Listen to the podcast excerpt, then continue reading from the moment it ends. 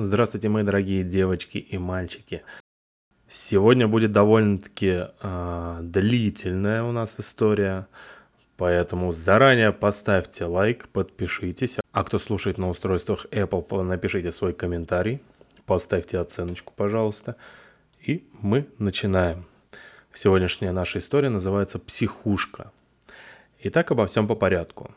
О себе могу сказать только то, что я студент первого курса одного провинциального вуза, однако довольно престижного в наших подмосковных местах. Сам, хоть и есть несколько проверенных друзей, больше времени провожу либо один, либо с домашними. Набросаю небольшой план нашего подмосковного городка. Администрация, она же в простонародье Белый дом, милиция, больница, школа и прочее. Все как всегда – есть еще старый сумасшедший дом, закрытый еще при царе Горохе, обветшалый и забытый, стоявший в некогда живописном местечке, которое теперь поросло бурьяном, кустами и мелкими деревцами. Собственно, о нем и пойдет речь. Начинаю рассказ. Хоть я и довольно замкнутый человек, общество из двух-трех человек мне не помешает. Особенно друзей, и особенно если замутить с ними что-нибудь интересное – в городе этом я жил не так давно, поэтому пока обзавелся лишь тремя хорошими друзьями. Других сторонился. Из этих трех двое были приезжими, Вася и Сергей, и один коренной, Антон. Как-то раз, когда прекратилась метель, мы скооперировались забраться в какой-нибудь заброшенный дом и провести там небольшие посиделки. Ну, такие вот зимние. В качестве заброшенного дома мы избрали эту самую заброшенную психушку. Хотя был еще как вариант сгоревший дом, но там не было крыши. Днем мы добрались пешком по сугробам до этого здания.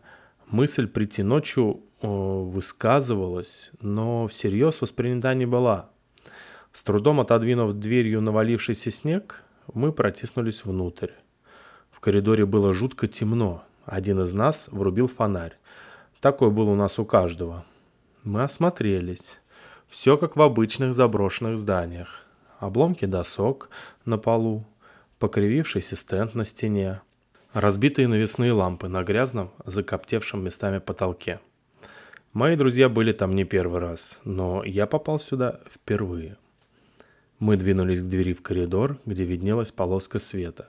Вчетвером мы вышли в довольно светлый от снега за окнами холл, довольно обширный, Перед регистратурой с выбитым окном стояли две облупленные балки.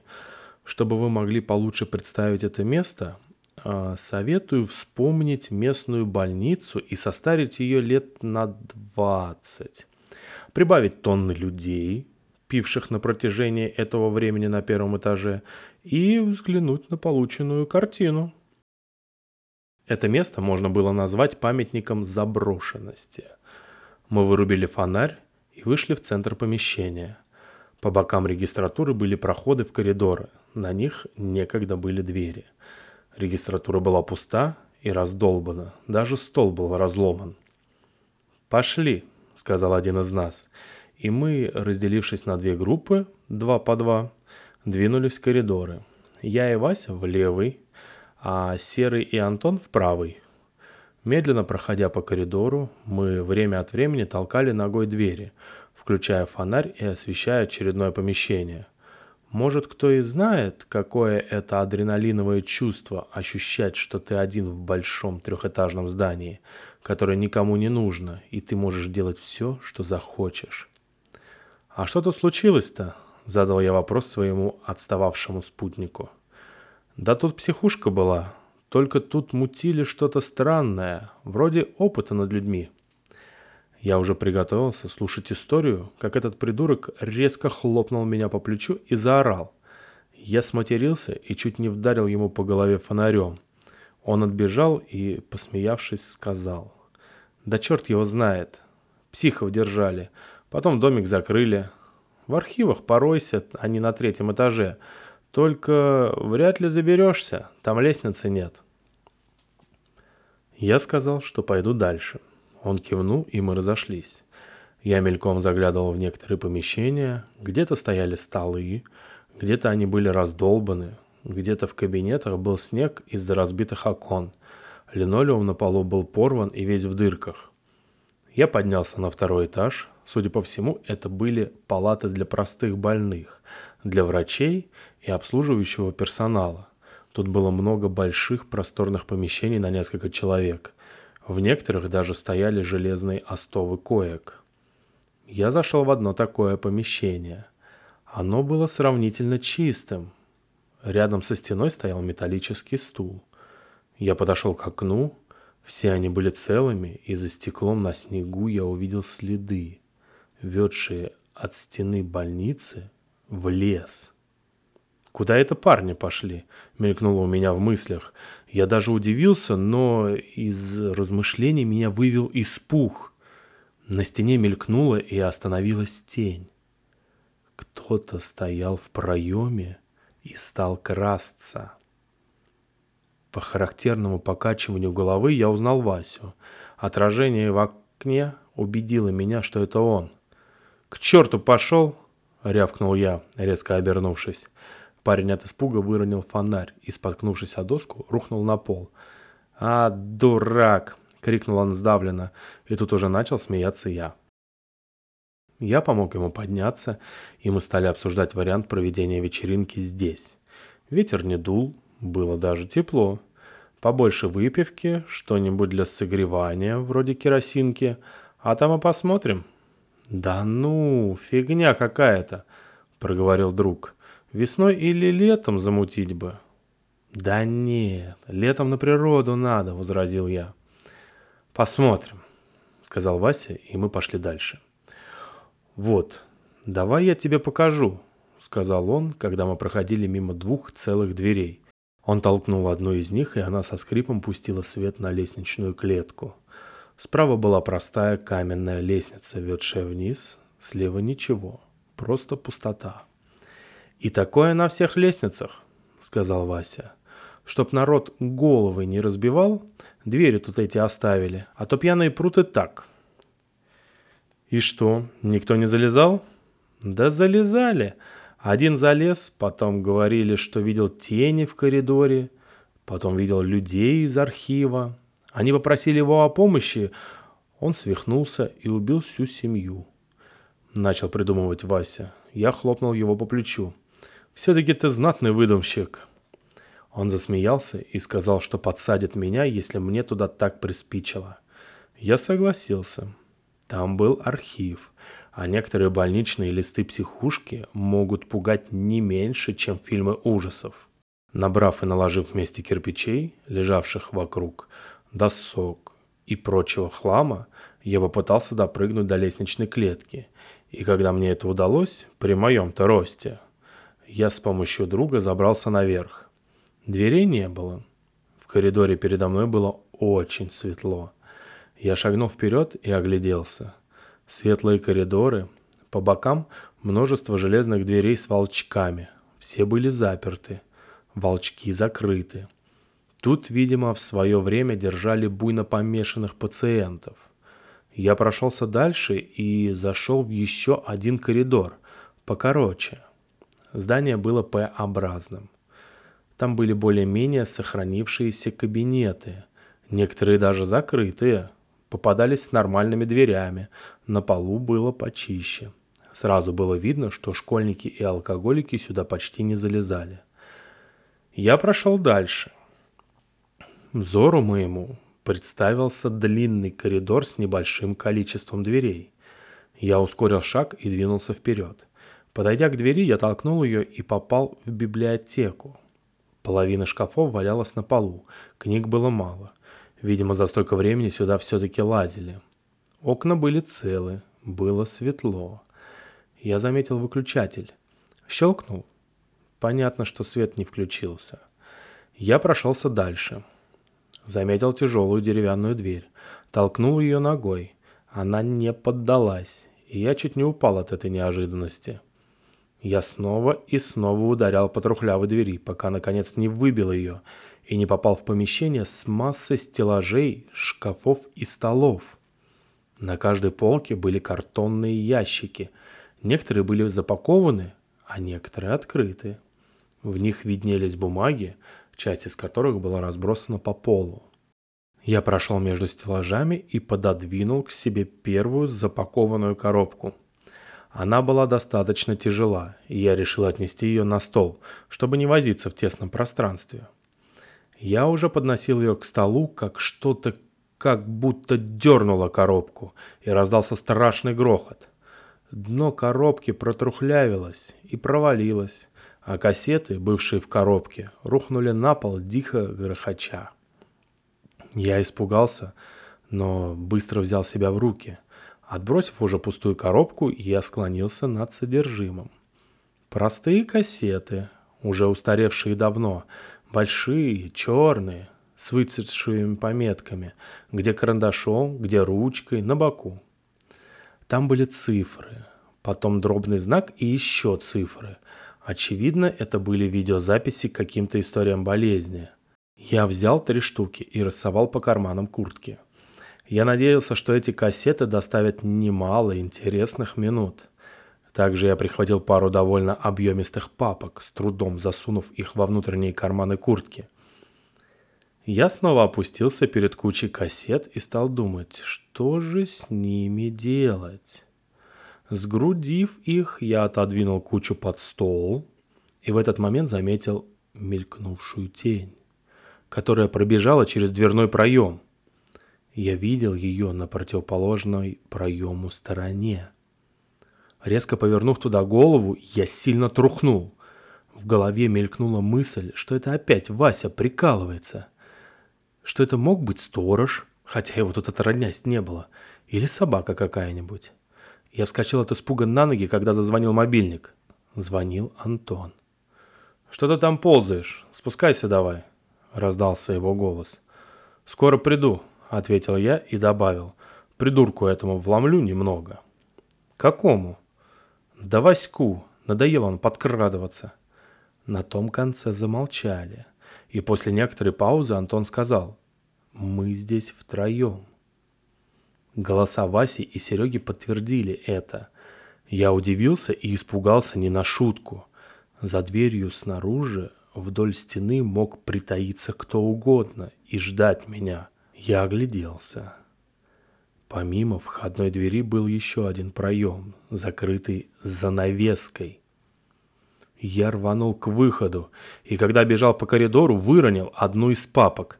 Забежав на лестничную клетку, я повторно напугался, когда понял, что могу рухнуть с нехилой высоты. Лестницы-то не было. Я стремительно спустился на руках, спрыгнул на второй этаж и увидел перед собой каких-то людей. Заорал, но потом узнал Антона, Серега и Васю. «Чтоб тебя!» — крикнули все трое. «Охренел?» «Там был кто-то», — сказал я. Все трое пожали плечами. Вася сказал, что он тоже кого-то видел. С косой на плечах и в черном балахоне. И мы вместе посмеялись. Про кассеты я им не сказал. И когда мы шли по дороге, то обсуждали вечеринку. Антон и Серега ходили по другому крылу и сказали, что там вообще все плохо. Я рассказал им про третий, Вася про второй. «Да ну его!» — решили мы. «Плохая затея. Может, ну, потеплее будет. На втором и можно будет, но, но не сейчас». А и вправду поднимался ветер. Снег начинал мести с новой силы. «А куда вы еще ходили?» – спросил я Антона. «В смысле?» «Ну, следы были свежие от стены в лес». Все трое посмотрели на меня, а я на них. «Мы никуда не ходили, только в психушке побродили». Я рассказал им про следы, и мы решили, что это другой кто-то бродил. Приходя домой, я обнаружил, что все домашние уехали к родственникам в другой город, и их не будет несколько дней. Мне это в данном случае на руку. Мне никто не будет мешать смотреть, что там на кассетах. Я поужинал, достал с антресоли старый добрый кассетный проигрыватель, подключил его к телевизору, вывалил папки и поставил кассеты на стол. Подождал, пока видеомагнитофон запустится и вставил в него кассету. Аппарат проглотил ее и на экране замерцали полосы. Когда рябь прошла, на экране появилась женщина в белой одежде, сидящая на металлическом стуле вроде того, что я видел в больнице. Она держала руки на столе, На руках виднелись порезы. Видео было черно-белым, местами сильно ребило. Звук был просто отвратительным. Видимо, пленка размагнитилась, лежа в коробке. Я подключил видеомагнитофон к ТВ-тюнеру компьютера и перегнал запись в память. Было уже темно, когда я закончил шаманить с фильтрами, цветностью, различными программами для восстановления старых видеоматериалов. Но вот на выходе получилось довольно скверное, но все-таки смотрибельное видео диалога с пациенткой. Она была молодой, судя по лицу, и вела диалог с врачом, который все это и записывал. Сквозь помехи в звуке можно было расслышать разговор. «Как ваше имя?» «Ангелина». Дальше шли помехи. «Андреевна». «Что вас так беспокоит?» «Меня преследует...» Дальше снова шли помехи. Во время разговора девушка сидела ровно, смотря в одну точку, при этом почесывая руки. «Кто вас преследует?» «Моя мертвая сестра». Помехи стали прерывать начавшиеся всхлипы. По изображению пробежала рябь, однако можно было разглядеть, что Ангелина начинает заламывать руки. «Как она вас преследует?» «Она приходит ко мне в палату». Звук стал лучше, хотя на экране все еще проскальзывала рябь. «Почему она это де...» «делает», догадался я, так как снова начались помехи. «Она мстит», — протянула дрожащим голосом девушка и впервые подняла глаза. Я немного испугался. Глаза были измученные, с темной сосудной сеткой. «За что?» — отчетливо раздался голос врача. «Я не спасла ее».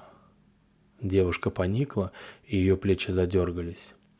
Такой диалог из простых фраз продолжался несколько минут. Качество видео стало гораздо лучше, и уже можно было разглядеть дату записи. 89 год. Из разговора стало понятно, что сестра девушки разбилась в аварии, и теперь ей кажется, что ее преследует ее дух. Однако дальше мне уже становилось страшно. «Скажи, откуда у тебя порезы на руках, спине и ногах?» — тепло спросил врач. «Это она», — плачущим шепотом проговорила девушка. «Она пришла к тебе ночью?» «Да, и начала резать меня. Пожалуйста, не отводите меня на третий этаж. Оставьте на втором с людьми. Я не хочу в одиночку». «Ладно, ты будешь на втором», но ты должна пообещать, что порезы прекратятся. Я попробую. Но только не оставляйте меня там одну, взмолилась Ангелина. Ладно, иди. Выводи, сказал он кому-то, и девушку вывела другая женщина, видимо, медсестра. Тяжелая форма депрессии, раздвоение личности, вспышки аутоагрессии, паранойя. Начал перечислять врач, видимо, для записи – он назвал еще несколько мудреных психических заболеваний, назвал дату и фамилию пациентки. Чурина. И это напомнило мне кого-то. Да, я определенно слышал эту фамилию раньше. Я вставил следующую кассету в видеомагнитофон, запустил скрипт, сбросил запись на флешку, не прекращая воспроизведение. Пока видео копировалось, я открыл одно из дел – Некто Василий со странной фамилией на момент, когда ему исполнилось 18 лет, стал считать, что его родители и сестра – демоны. Диагноз – хроническая параноидальная шизофрения. Голоса ангелов призвали его однажды ночью взять дедовское ружье, зарядить его и расстрелять всех своих домашних. Был арестован и отправлен в психушку – проживал в каких-то Любичах в Тверской области. Как он оказался в Подмосковье, э, непонятно. Видимо, отправили на лечение. К делу прилагалась и фотография. Черно-белая, разумеется. Парень как парень, только глаза на выкате. От чтения меня отвлекло движение на мониторе. Видео все еще воспроизводилось. На нем какой-то силуэт беззвучно кричал, давал знаки в камеру, которая была установлена, по-видимому, через дверь. Я испугался от неожиданности, но меня обуял настоящий ужас, когда девушка, она была с длинными волосами, начала резать свои руки неким острым предметом, царапать и извиваться в самых невероятных позах, пытаясь уколоть себя как можно сильнее, при этом от чего-то защищаясь. Тут камеру тряхнуло, и она стала снимать, как внутрь забегают врачи, санитары и связывают девушку, делают ей укол, и она засыпает. Изображение пропадает. Сказать, что я испугался, это ничего не сказать. Я поспешил свернуть видео. Да, это был лютый ужас. Я вознамерился показать видео друзьям. Докидал остатки и увидел, что второе видео уже готово. Я включил и его, заранее приготовившись попугаться. На видео появилась уже знакомая стена с календарем и плакатом с изображением мозга. Качество этого видео было гораздо лучше. За столом сидела уже другая девушка, по-видимому, со светлыми волосами, и отвечала на вопросы того же голоса, при этом непрерывно качаясь из стороны в сторону и закусывая губу. «Анна, иногда, иногда у меня загораются руки», это меня и беспокоит. Когда это происходит? Только когда я засыпаю. И поэтому ты не спишь? Как именно они горят? Обе ладони сразу. Это очень больно, Иван Степанович. Но ведь на руках у тебя нет ожогов. И мы можем гарантировать, что твои руки не загорятся просто так. Ты должна спать. Пойми, две недели без сна – это уже серьезно. Внезапно девушка запаниковала.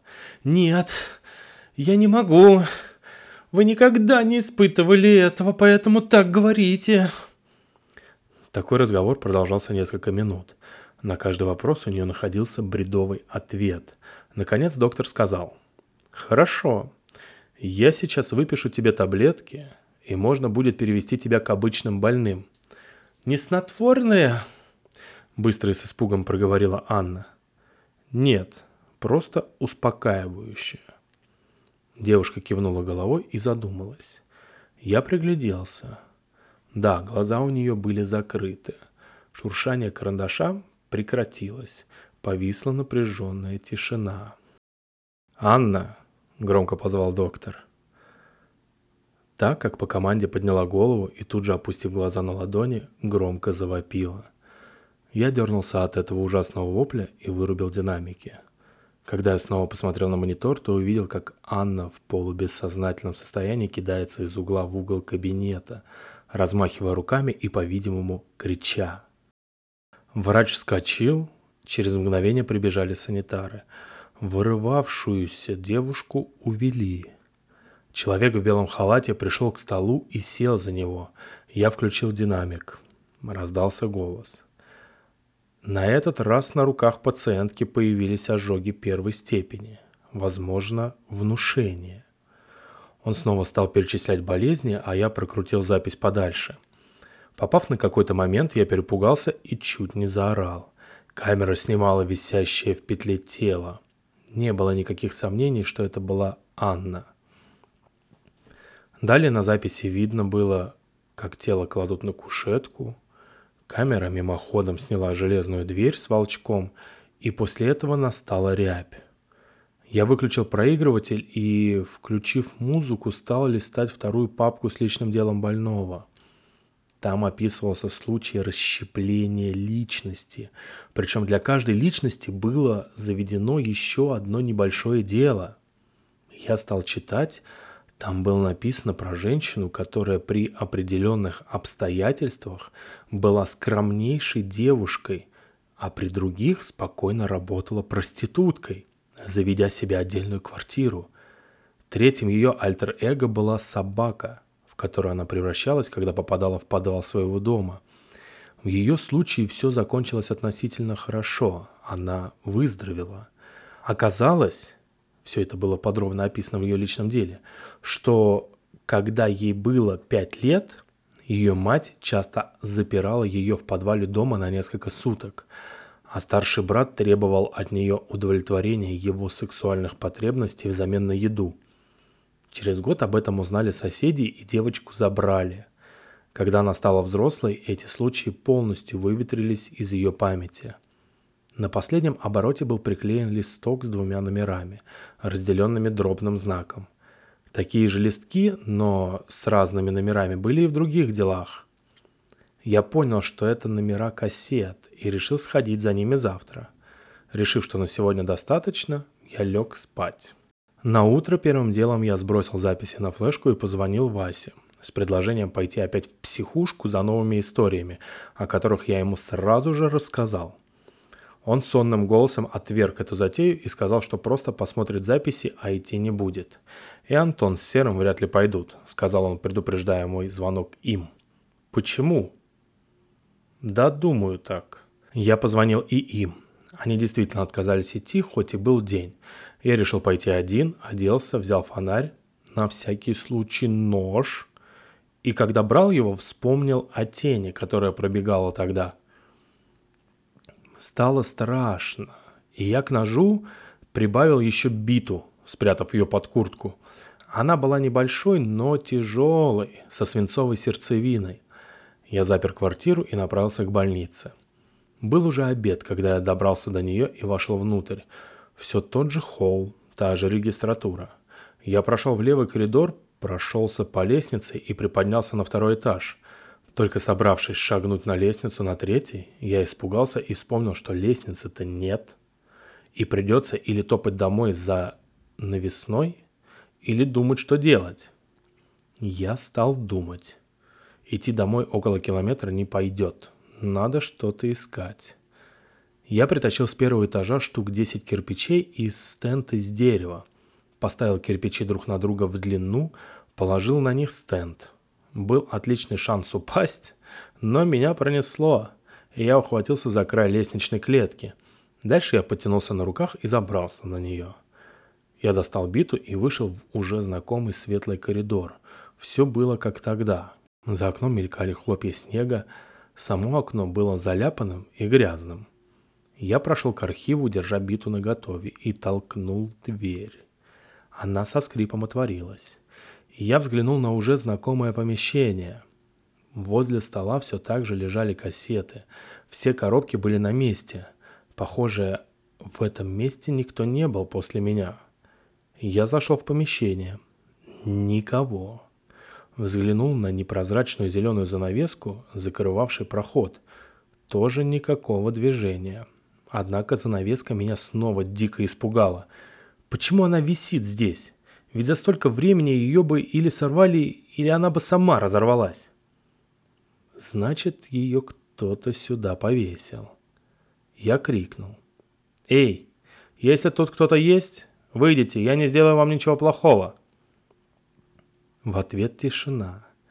Я понял, каким идиотом сейчас, наверное, выгляжу, и наклонился к кассетам, выбирая нужные – а нужные были те, чьи номера были написаны на делах больных. Я нашел их по полуистертым надписям ручкой и положил в рюкзак, предварительно накидав туда еще три кассеты и штук пять дел. Я уже собрался уходить, как кинул взгляд на проем, закрытый занавеской. Я подошел к ней ближе, испытывая ужас. Отдернув ее, я увидел квадратную комнату, совершенно пустую, без каких-либо признаков наличия человека – даже посветив туда фонарем, я не увидел там никакой двери или люка, да и откуда бы там быть ему. Я успокоился и пошел на выход. Опять мне показалось, что за дверями меня кто-то поджидает, но там снова никого не было. Проходя по коридору, я внезапно остановился, почувствовав какую-то тревогу, которая все нарастала. Я обернулся в ярком оконном свете не было никаких силуэтов. Никто не пробегал. Линолеум был чист. Именно эта чистота напомнила мне, что когда я убегал отсюда вчера, я выронил одну папку, а теперь ее не было. Мне стало жутко. Однако у меня в руках была бита, и я решил узнать, что здесь все-таки происходит. Я проходил от двери к двери левого крыла, толкая двери. Склад, архив, библиотека. В библиотеке на столе мое внимание привлек чистый предмет. Все вокруг было покрыто слоем пыли, а он выделялся своей чистотой. Я зашел в библиотеку и взял предмет. Это была флешка. Самая обычная флешка на 16 гигабайт. По-видимому, целая. Мне стало весело. Очевидно, кто-то из тех, кто лазил сюда до меня, забыли ее – и теперь я могу стать обладателем нескольких часов порнографии, кучи фильмов или музыки, да и просто хорошей флешки. Я взял ее и пошел на выход. Спрыгнув с лестничной клетки на второй этаж, я спустился вниз и вышел на улицу. Вдохнув свежего воздуха, я пошел домой. Дома я вывалил содержимое рюкзака на пол, отделил дела и положил их на стол. Кассеты положил перед видеомагнитофоном – Параллельно с этим я начал искать в интернете информацию о местной психушке. Информации было мало, но я зашел на какой-то сайт, где она была подробно расписана. Там же было написано, что информации мало, ибо больницы уже не используются давно, и данные о них хранятся в основном в книгах и журналах. Однако все-таки было написано, что больница была спешно закрыта после какого-то неприятного случая, произошедшего там. Больница была непростая. Там исследовали что-то необычное. Тут я вспомнил про то, как у девушки самопроизвольно появлялись ожоги на ладонях, но исследования потом свернули. Да, жесть. Пробормотал я и вставил флешку в компьютер. Она опозналась, выскочило меню, и я скопировал все содержимое на компьютер.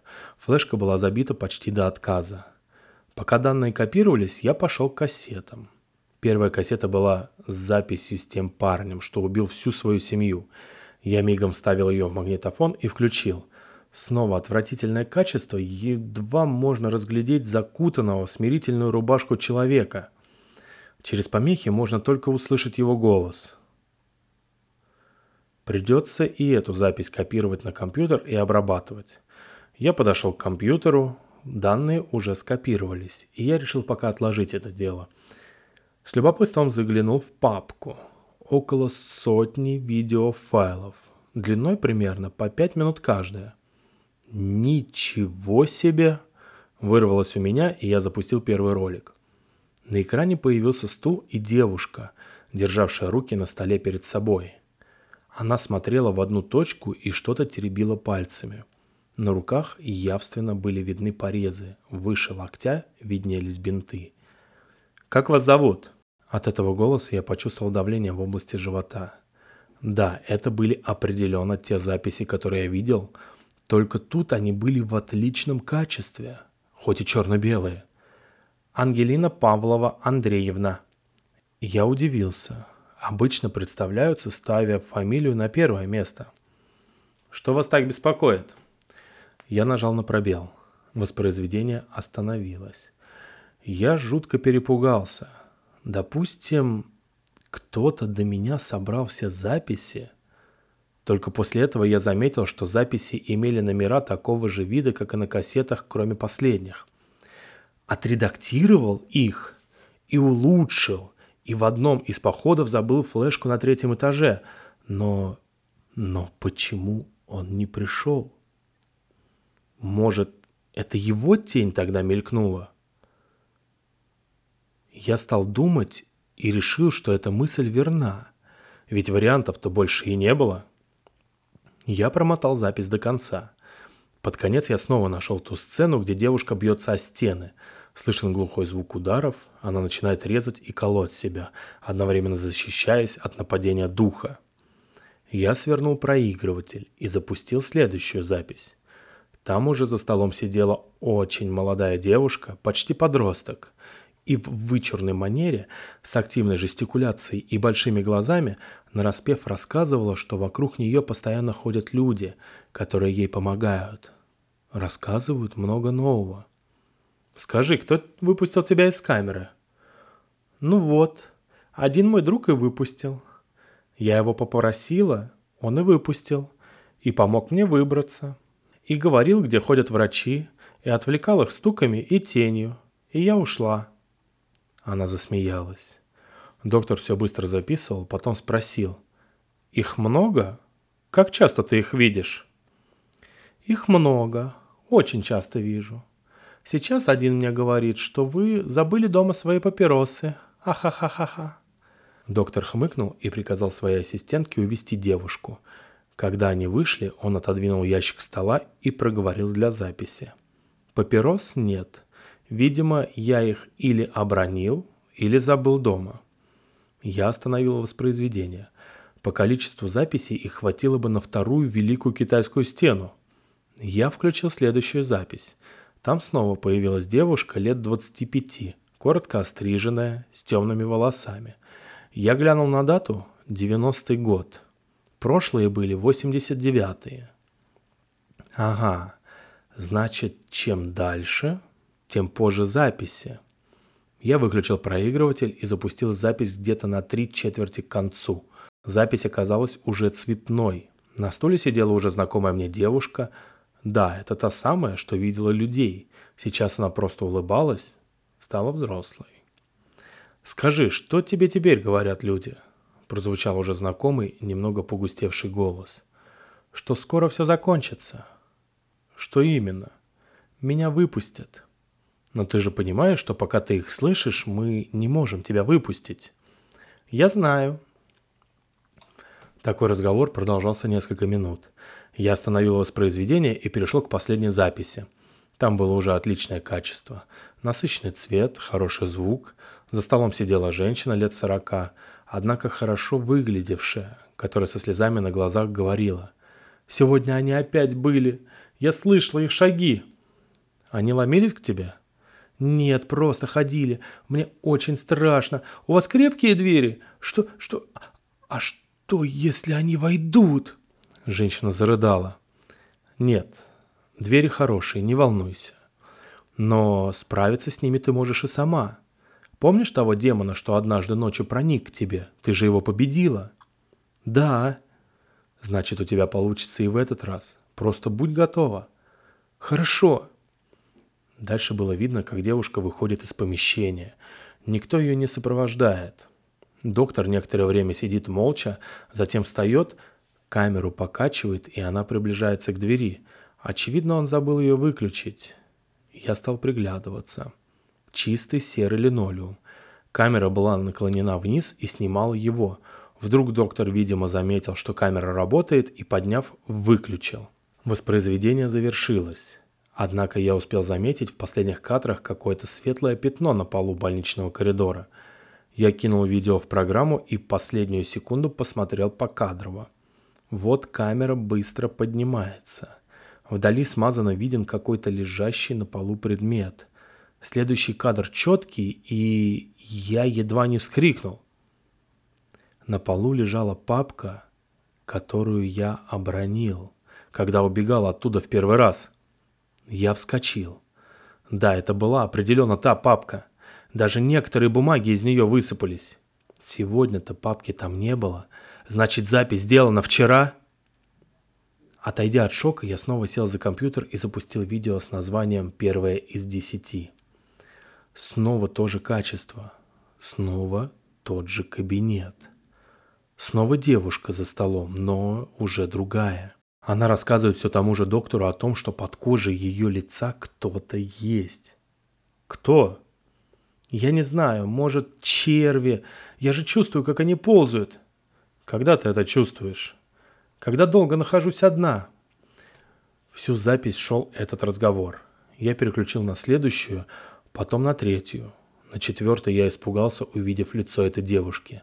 Оно было все разодрано, по-видимому, ногтями. А сама девушка плакала и жаловалась, что черви ее достали. Я в страхе переключил дальше. Там царапины были уже меньше. Девушка была спокойна.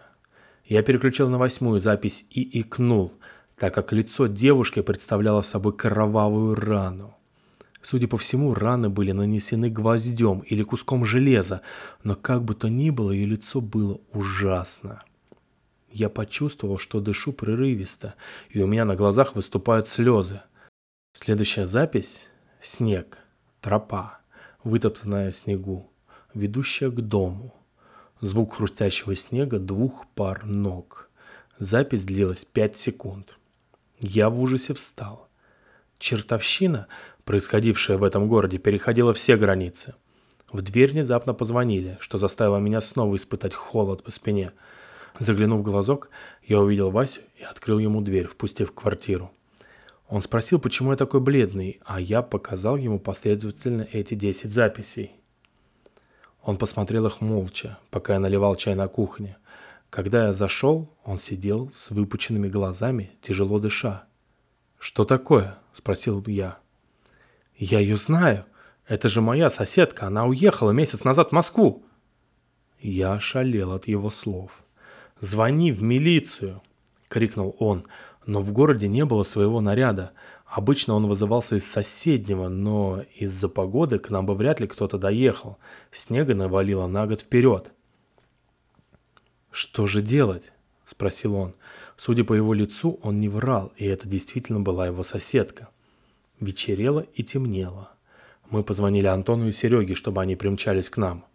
Мы показали им эти записи, они в ужасе закрывали глаза, когда девушка пыталась сказать что-то своим разодранным ртом и только моргала разорванными ресницами. Последнее видео с испуганной женщиной повергло всех троих в шок, когда я сказал им, что папку оборонил я, когда убегал оттуда, а сегодня ее там не было. Мы стали советоваться. У отца Антона был пистолет со времен Великой Отечественной, и Антон пообещал захватить его. Я взял биту, Вася нес камеру. Серый просто шел за компанию.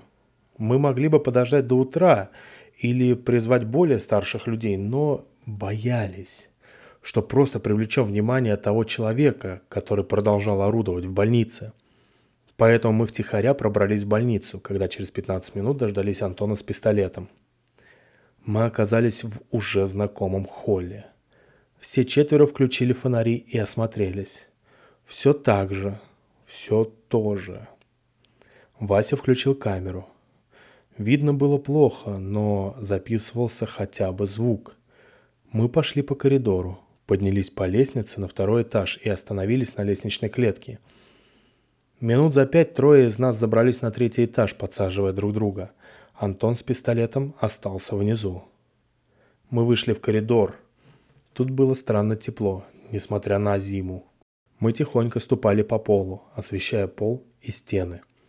Вася заметил на полу несколько капель. Мы присели на корточки и начали их рассматривать. Простые темные капли, густые, не замерзшие, серого цвета. Мы пошли дальше. Все те же двери. Я со страхом постучал в одну из них и приложил ухо к двери. Все затаили дыхание. Тишина. Мы осмотрели дверь. На ней не было ни замка, ни задвижки, как и на волчке, как будто дверь была завалена или заперта изнутри. «Странно», — решили мы. Внезапно сбоку зажегся сильный свет фонаря. Мы напугались, так как ни у одного из нас не было такого. Фонарь опустился, и мы увидели человека в потертой форме охранника, средних лет, небольшого роста и усталого. «Какого черта вы здесь делаете?» Задал он вопрос сонным голосом. Очевидно, он недавно спал, и его лицо показалось мне странно знакомым.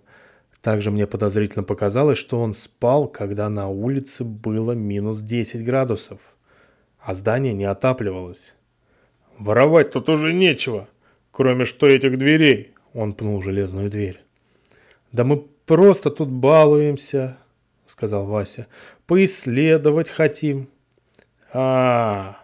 «Так пошлите, я вам расскажу, что тут да как. Что на холоде торчать?» Разбудили, понимаешь. «Извините», — сказал Вася, и мы двинулись за сторожем. Все, кроме меня. Я сказал, что поищу Антона и пошел в другую сторону. Уходя, я слышал разговор друзей и сторожа. «А как мы спустимся? Там же нет лестницы». «Я обычно свою ставлю. Вас же только четверо, да?» «Да», я спустился на руках на второй этаж и крикнул. «Антон!» «Что?» – донеслось откуда-то снизу. «Поднимайся, нас раскрыли!» Кто? Местный сторож. Я услышал шаги Антона, потом увидел фонарь. Он поднимался наверх. Подойдя ко мне, он сказал, «Какой еще сторож? Тут со дня закрытия его не было». Я удивился, и вдруг меня как дернуло. Я узнал охранника. Лицо на записи, которую я смотрел на кассете, было довольно плохо видно, но я сравнил его с фотографией. Да, это был он. Тоже простое деревенское лицо. Те же выпученные глаза маньяка, сошедшего с ума и застрелившего всю свою семью из охотничьего ружья деда. Я ломанулся ко второй лестнице. Антон, готовя пистолет за мной. Мы спустились на первый этаж. Было тихо. Откуда-то снизу слышались шаги. Мы повернулись к лестнице и стали светить туда фонарем. В свете появился охранник и, закрывая лицо от света фонарей, спросил. «Антон и его друг?» Мы опустили фонари. Сторож убрал руку с лица. Да, это был он. «Где они?» – спросил я. Сторож ехидно улыбнулся и сказал. «Все равно я вас очищу, гады!» Он не успел достать пистолет из куртки. Антон выстрелил ему в ногу, и он упал, завертевшись как юла. В ушах пищало от грохота выстрела. Мы побежали вниз по лестнице за друзьями. Мы вошли в темный подвал. Фонарем нашли какой-то предмет в углу, накрытый брезентом. Это оказался генератор. Я начал дергать за веревку, пока Антон стоял на карауле, и, наконец, генератор завелся. Свет разлился по помещению. Это оказался морг. Просторный, с каменными арками, с массой выемок в стенах и огромной широкой железной дверью в конце. Я подошел к первой выемке и дернул за ручку. Выкатилось что-то вроде полки. Антон подошел тоже. На полке лежало что-то, накрытое простыней. Это было тело. В этом не было никаких сомнений. Очертания головы, туловища, рук. Дальше мы не рассматривали. У меня закружилась голова. Что здесь делает тело, если больницу закрыли 15 лет назад? Антон медленно взял покрывало и резко отдернул его. Когда он это делал, я немного отвлекся, так как мне показалось, что кто-то стучит в другом конце морга. Но когда я повернул голову, я закричал от ужаса. На полке лежала та самая девушка со страшно разодранным лицом, открытыми глазами и ртом. Но самое страшное было то, что у нее были отрезаны ноги. Полностью. Антон стоял в ступоре. Я быстро задвинул полку обратно и привел его в чувство. «Надо найти Васю и Сер...» Мои слова, обращенные к нему, были прерваны стоном и стуком в другом конце. Антон тоже их услышал, и мы ломанулись туда, дополнительно освещая путь фонарями. Мы дошли до топки. Да, это был крематорий. Огромная широкая дверь в заклепках. В такой печи можно было сжечь быка – мы подняли засов и открыли его. Из распахнутой двери вывалилось два гигантских червя, от которых сыпалась пыль. Что-то шипело. Черви зашевелились и начали кашлять. Это были наши друзья, которые испачкались в зале крематория. А шипел газ. Резкий, раздражающий запах, которого почувствовали и мы с Антоном, быстро заперев дверь и подняв друзей. «Валим!» – пробормотал Вася, и мы двинулись к выходу. Генератор выключать мы не стали и поднялись на первый этаж. Охранника там уже не было. Мы жутко испугались и увидели, что кровавый след ведет на второй этаж. Вася и Сергей отговаривали нас туда идти. Но мы все равно пошли наверх четвером. Друзья рассказали нам, что в крематории кроме них был еще какой-то здоровенный казан. При помощи зажигалки они смогли разглядеть там человеческие кости – под эту историю мы шли по следу. След вел в другое крыло. Осторожно ступая, мы шли вдоль него. Наши противники лучше знали это здание. И самое страшное было то, что мы не знали, кто это был и сколько их. Может, это один псих, а может, их тут сотни. След вел к лестничной клетке и наверх по прислоненной лестнице. Мы забрались по ней на третий этаж. Было жутко темно. Потихоньку фонари начали садиться. След привел нас на стык двух крыльев зданий, к кабинету с нормальной дверью. Мы осмотрелись?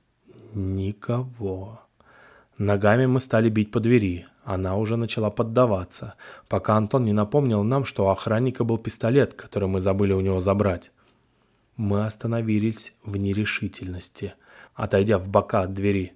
Я повернулся спиной к двери и легнул ее ногой, отворив с треском. Мы стояли так около минуты, не решаясь даже заглянуть туда.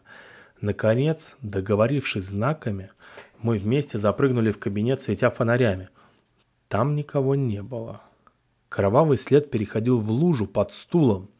Видимо, кто-то помог ему, и этот кто-то был врачом. Антон стал стоять за дверью, пока мы возились в чистом кабинете. Я сел за стол.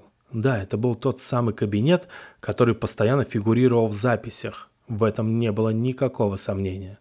Стоял компьютер, подключенный к бесперебойнику, заряжавшемуся, очевидно, от генератора в морге.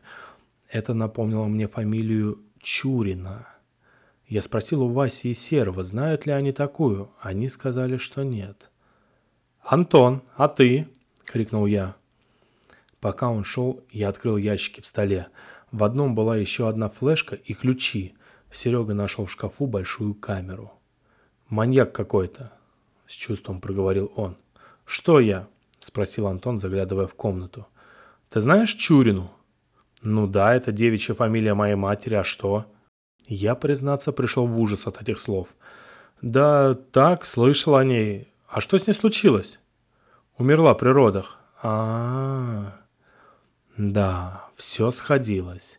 Запись была сделана в 1989 году. Сейчас 2011. Антону исполнится 21 в этом году. Он был в армии, оттуда и владение пистолетом. Он коренной житель этого города. Да, его мать была здесь. Я взял ключи, и мы вышли из кабинета. Совсем стемнело. Как будто мир затопило черной краской. Мы прошли к камерам для буйно помешанных. С трудом я нашел отверстие для ключа и с еще большим трудом нашел нужный ключ в связке. Замок щелкнул. Тяжелая дверь заскрипела. Я отбежал в сторону. Мало ли что могло оттуда выбежать. Но было тихо. Я заглянул туда. Никого. Унитаз, кушетка. На кушетке трепица.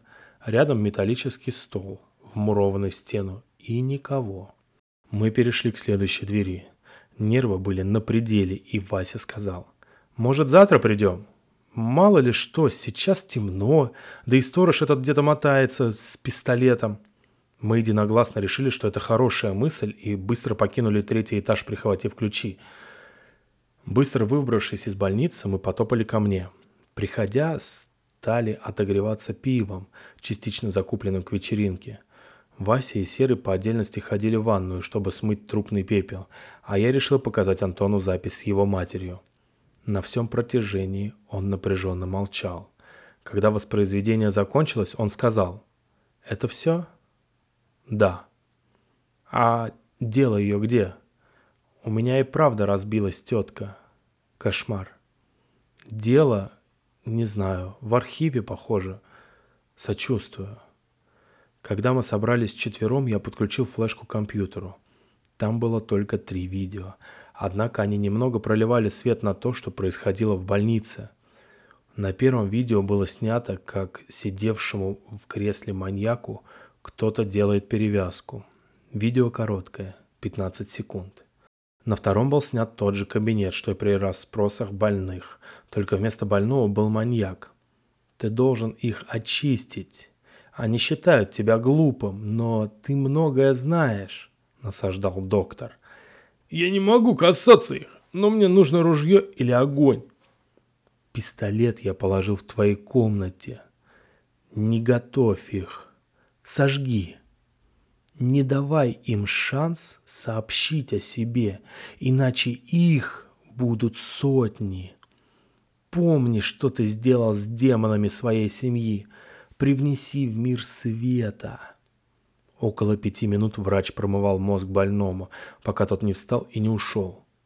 «Ужас!» – прокомментировал увиденное Серый. Но настоящий ужас был на третьем видео. Доктор, по-видимому, был оператором и снимал, как сторож ножовкой по дереву отпиливает от мертвого тела девушки ноги, одну за одной, с противным глухим звуком, как по трухлявой доске, и громко, как по дереву, когда тот попадал на кости, после чего сложил их рядом на пол. Доделав это, он накрыл труп простыней и задвинул полку – Затем взял топор и разрубил каждую ногу в районе колена. Сложил все это себе на руки, как дрова, и двинулся к крематорию. Оператор пошел за ним. В открытой двери печи стоял казан, огромный, занимавший половину печи. Сторож сложил обрубки в казан, и было слышно, как они булькают в воде. Затем печь была закрыта. Были повернуты какие-то выключатели и рычаги, и из печи в щели между дверью и стеной стали проскальзывать языки пламени.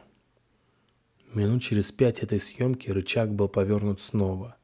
Дверь открыта, из печи валил пар. Послышался голос оператора. Мы узнали голос врача. «Аппетитно!» Он вдохнул пара. «Пациенты будут довольны». На этом видео окончилось. Сергей с Васей, которые на протяжении всего видео постепенно зеленели, сорвались в туалет, и уже оттуда донеслись характерные звуки. Мы с Антоном просто переглянулись. Мы решили лечь спать. У меня в голове мелькнула мысль, что маньяк мог нас выследить, но я отгонял ее. Утром мы проснулись целые и невредимые, однако на институт опоздавшие. Был уже понедельник. Мы не особо расстроились, так как у нас было дело поинтереснее института. Собравшись и экипировавшись, мы двинулись к больнице. Когда мы начали подходить к ней, то заметили некую странность. На третьем этаже больницы окна были странно чистыми, как будто вымытыми, светлыми. Отметив про себя это, мы проникли внутрь. В холле мы заметили снег. Это было подозрительно. Комки снега попадались то тут, то там и были похожи на следы. Мы быстро поднялись на третий этаж и двинулись по коридору вдоль металлических дверей. Кинув взгляд в конец коридора, я заметил, что дверь в кабинет закрыта. Мы подошли к первой попавшейся двери, и я вставил ключ. К нашему всеобщему удивлению, дверь легко открылась даже без помощи ключа. Она была не заперта. Мы осторожно вошли внутрь. Вдоль стены стоял железный лежак, вмурованный в стену. На нем лежал матрац. Сбоку стоял рукомойник и унитаз. Висело заляпанное зеркало. На металлическом столе стояла тарелка с остатками жижи, в которой мы опознали то, что варилось в крематории, и то, что было накапано перед дверью. Мы разошлись по камере, хоть она и была небольшой. На стенах я увидел массу странных рисунков, выцарпанных гвоздем. Были и слова, больше похожие на заклинания для отгона злых духов. Под окном лежала темная ткань, которая, очевидно, и закрывала его. Я не сомневался, что это камера той девушки, которая боялась демонов. Но что за демон, которого она победила? Под лежаком лежал молоток. Мы покинули странную комнату и пошли к следующей. Та была тоже не заперта и удивительно легко открывалась, как смазанная. В этом помещении все было точно так же, как в прошлой камере, за исключением окровавленного пола возле кровати и следов окровавленных ладоней на стенах. Зеркало было разбито, на его осколках была кровь и лоскуты ткани. Вдоль стены были широкие кровавые полосы. Мы, не переговариваясь, как-то сразу поняли, что тут жила девушка, разорвавшая свое лицо – Осколками она резала его, раздирала, проводя им вдоль стены. Жуть. Неожиданно мы все подскочили, когда захлопнулась дверь камеры. «Что за...» – заорал Антон и толкнул дверь ногой. Дверь не открылась, и мы начали потихоньку паниковать, пока я не вспомнил о ключах и не открыл дверь изнутри. Мы вышли. Вокруг никого не было, но и не было и сквозняка, который закрыл бы дверь. Антон держал пистолет наготове, когда мы открывали двери одну за другой. Во всех было одно и то же – пустота. Только лежанка, стол, унитаз, умывальник. Только в одной комнате лежанка была вмурована не справа, а слева в стену, и я тут же узнал комнату, в которой повесилась девушка, боявшаяся своих воспламеняющихся ладоней. Она повесилась на трубе, почему-то проходившей в палате сверху. Видели мы и комнату маньяка. Матрас был в углу, двери были расцарапаны ногтями. Очевидно, в свое время он неплохо бесновался. Мы дошли до последней камеры, стены которой были оклеены тетрадными листьями с рисунками. Это удивило нас, и мы стали их рассматривать. Простые детские рисунки, какие-то силуэты вокруг ребенка. Над ребенком надпись «Катя». Точно! Это же та самая девушка, которая видела вокруг себя духов. Я заметил один листок, который привлек мое внимание. Я сорвал его со стены и стал читать. Сегодня 28 января 2011 года. Это сильно меня удивило, ведь это был сегодняшний день. А значит, ты уже читаешь это письмо. Ты видел записи со мной и знаешь, что я врать сейчас не буду.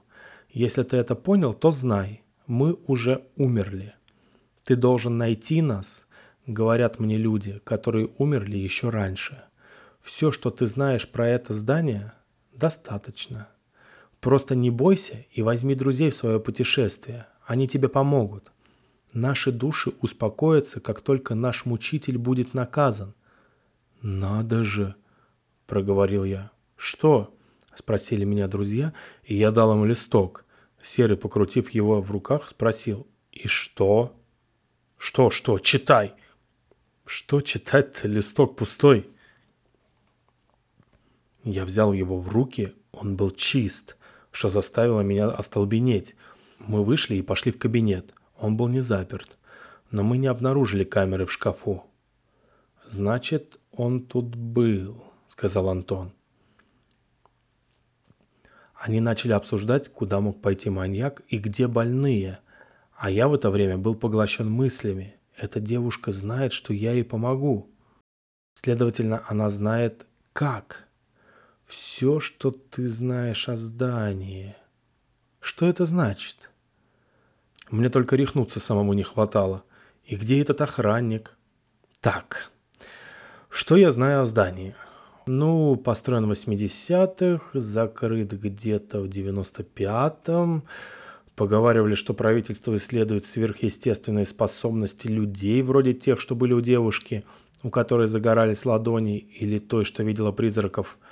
В раздумьях я подошел к окну. Снег валил уже хлопьями и странно вращался возле окна, как будто приглашая меня взглянуть на улицу. Я взглянул, и тут меня тряхнуло. Я узнал эту тропинку на улице. Она была на последней записи с девушкой, разорвавшей свое лицо. Я повернулся и рассказал об этом друзьям. Они полностью поддержали мою затею пойти по этой тропе. У нас ведь был пистолет. Мы быстро выбрались на улицу. Обошли здание и пошли по тропе. На моем затылке волосы вставали дыбом, когда я вспоминал записи. Друзья тоже молчали и шли серьезно. По тропе мы шли около 15 минут, пока не набрели на маленький домик в лесу. Из трубы шел дым. Мы решили зайти. В единственной комнате стояла печь, возле которой сидел мужчина в белом халате. Он повернул голову к нам, и мы увидели его лицо. Лицо сумасшедшего гения с блестящими глазами и оскаленными зубами. Он так захохотал, что мы выбежали на улицу и в ужасе бежали около минуты, пока не остановились и не стали спрашивать друг у друга, что это было – явь или галлюцинация. Когда мы вновь осмелились прийти к домику, он был пуст. По следам из него мы прошли еще около 50 метров и увидели какой-то агрегат вроде пилорамы, абсолютно весь перепачканный кровью и какими-то лоскутами. Кровь горячей лужей проплавила снег вокруг нее. Васю вырвало – мы с ужасом смотрели на эту конструкцию и боялись принять мысль о том, что несколько человек были спущены в лоток и разрезаны на куски. Потом еще раз разрезаны и в конце концов превратились в красную жижу, которая колыхалась в яме, куда все это и сливалось. Треск сучьев заставил нас резко дернуться в сторону источника звука. Это был доктор. Мерзко хихикая, он издевательским голосом проговорил. «Да, это я. Это я попросил спуститься туда за освобождением. И они пошли. Пошли же. Одна за другой. И твоя мать, Антоша. Боявшаяся демонов. И предсказательница. Все пошли. И твой дядя, Вася. Он тоже хотел. Что за бред? Нет у меня никакого дяди, заорал Вася. Наивный мальчик. Неужели ты веришь, что родные расскажут тебе, как твой дядя убил всех своих родных? Да ты и назван-то в честь него. А твоя мать? Он обратился к Антону. Ты думаешь, она безгрешна? Да она убила бомжа молотком, когда тот шел по третьему этажу. И могла убить того, кто бродил там, позавчера. И мы приготовили бы из него супчик. После этих слов я почувствовал, что у меня в животе что-то перевернулось. Ведь ходил там именно я. И тут же я вспомнил, что на записи эта женщина говорила, что за дверью кто-то ходил. Ложь. Я не из этих мест. «Ха-ха-ха-ха-ха!» – загоготал псих. «Дурак! Ты думаешь, тебя бы тут оставили?» Раздался выстрел, прервавший речь безумца. Антон выстрелил из пистолета, но промахнулся. Псих захихикал и сказал. «Не старайся, сынок. Папа все сделает сам». «Папа? Да пошел ты!» Тебе не нравится моя шутка?» Псих достал коробок спичек. Только сейчас все обратили внимание на запах бензина и мокрую одежду психа. «А я думал, будет весело!» И он зажег спичку. Огненный столб некоторое время стоял спокойно, но потом начал бегать по лесу, кричать и кататься по земле. Антон хотел пристрелить его, но Вася опустил его руку. Пусть помучается. Через минуту псих затих, и только дымился. Мы с облегчением вздохнули и, стараясь не смотреть на жуткий агрегат метрах в десяти, развернулись назад. «Отправляйтесь обратно в ад!» – раздался бесноватый голос со стороны агрегата. Но никто не успел отреагировать, кроме Антона, который молниеносно схватил свой пистолет и выстрелил в сторону голоса. Пуля отрикошетила от металла. Искры полетели в лицо психу, и он, не удержавшись, рухнул в яму, выплеснув на снег возле ямы густую кровь, лоскуты, какие-то черные ошметки и волосы. Мы поспешили убраться оттуда. Вот такая произошла история. Нас немного помусолили менты, затем отпустили, даже благодарность объявили. Конец. Надеюсь, вы не устали слушать эту длинную историю. Подписывайтесь на данный подкаст и до новых и удивительных встреч. Пока-пока.